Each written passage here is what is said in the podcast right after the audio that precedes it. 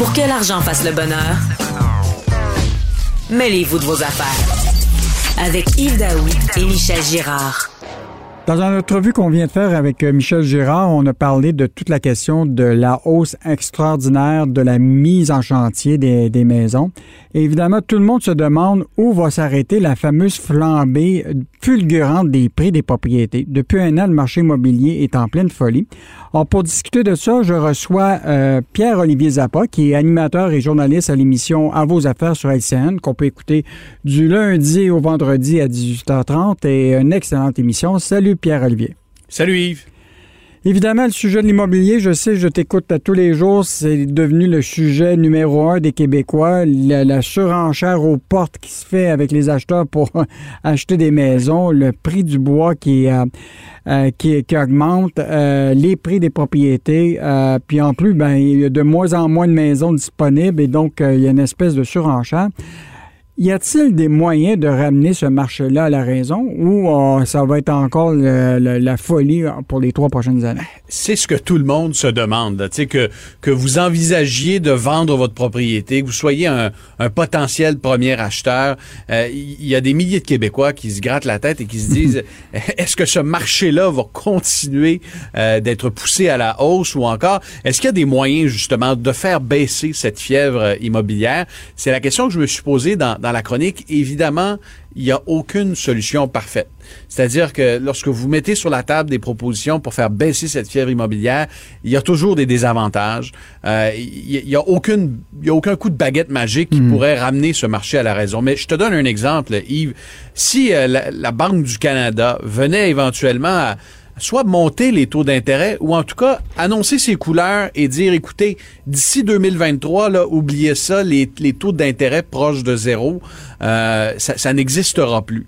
Ben, ça pourrait ça euh, entraîner des impacts euh, positifs pour les, les, acheteurs mhm. dans la mesure où là, euh, les prix pourraient peut-être se, se, stabiliser, mais en même temps, si tu hausses les taux d'intérêt, ben, tu es conscient que le dollar canadien pourrait augmenter, pourrait s'apprécier, puis là, ça pourrait avoir un impact sur la reprise économique.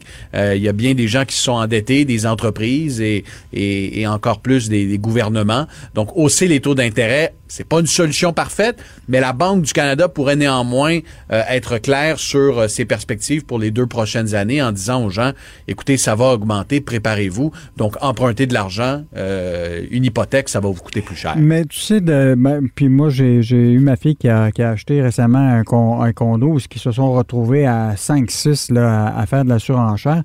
Mais les surenchères, là, c'est pas très transparent. Hein. C'est pas transparent, c'est désagréable, c'est stressant, ça génère de l'anxiété.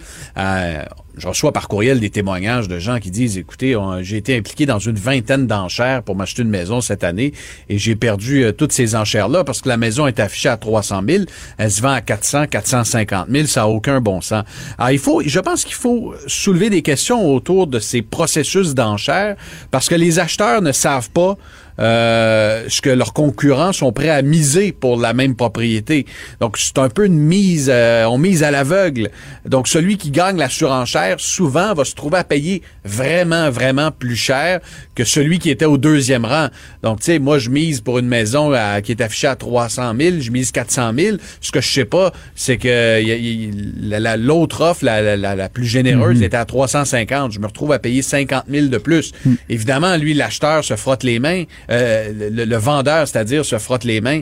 Mais je pense qu'en ayant un processus plus transparent où tout le monde est au courant des offres euh, sur la table, ça permettrait de limiter dans une certaine mesure la spéculation et euh, la montée en flèche des, du, prix des propriétés hmm. à laquelle on assiste partout au Québec en ce moment. Pierre-Olivier, on a vu récemment dans les reportages du Journal de Montréal puis le Journal des Québec, il y avait ces espèces de vautours qui regardaient les avis de décès, puis quand ils voyaient que quelqu'un avait décédé, dans une maison, il allait cogner à la porte, puis il disait On est prêt à acheter en, argent comptant votre maison.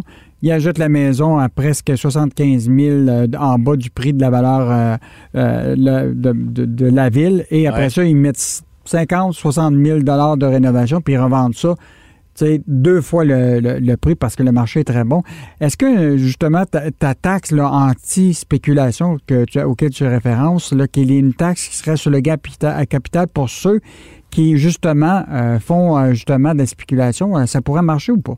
Ben, à mon avis, euh, parce que l'idée est revenue dans un, peu euh, à l'ordre du jour avec les gouvernements qui cherchent des sources de revenus, avec le marché immobilier en folie. Est-ce qu'il faut taxer le gain en capital que tu réalises lorsque tu vends ta, ta résidence euh, principale? Aujourd'hui, au Canada, ceux qui ont une, une, résidence principale, lorsque vous la vendez, on ne taxe pas le gain que vous faites. Vous achetez la maison 100 000, vous la revendez 200 000 dix ans plus tard, le 100 000 que vous avez, il va directement dans vos poches.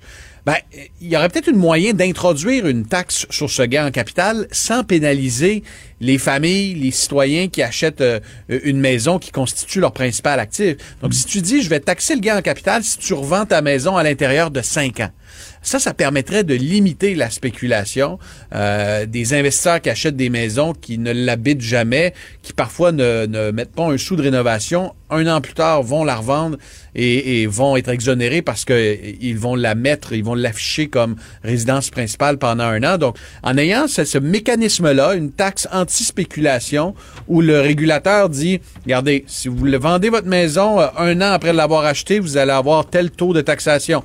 À trois ans, ben ça va être un autre taux. Et là, à partir de cinq ans et plus, euh, vous ne serez pas, euh, vous n'aurez pas à, payer de taxes sur le gain en capital que vous réalisez en vendant la maison.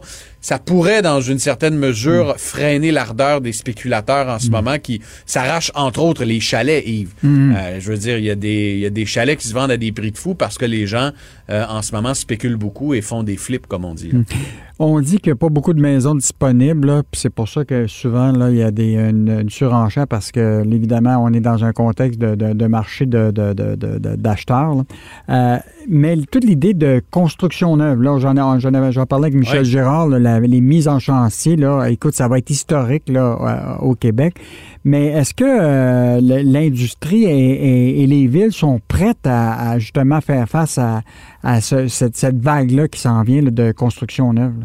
Ben, c'est la question qu'on est en droit de se poser parce que les promoteurs immobiliers sont, en ce moment sont extrêmement ambitieux, voient que la, pandémie a ralenti certaines mises en chantier, donc il va falloir rattraper le retard perdu parce que les étudiants vont revenir dans les centres urbains, parce que l'immigration euh, va, va s'accélérer pour euh, récupérer euh, ce qu'on a perdu. Donc, on va avoir besoin de logements.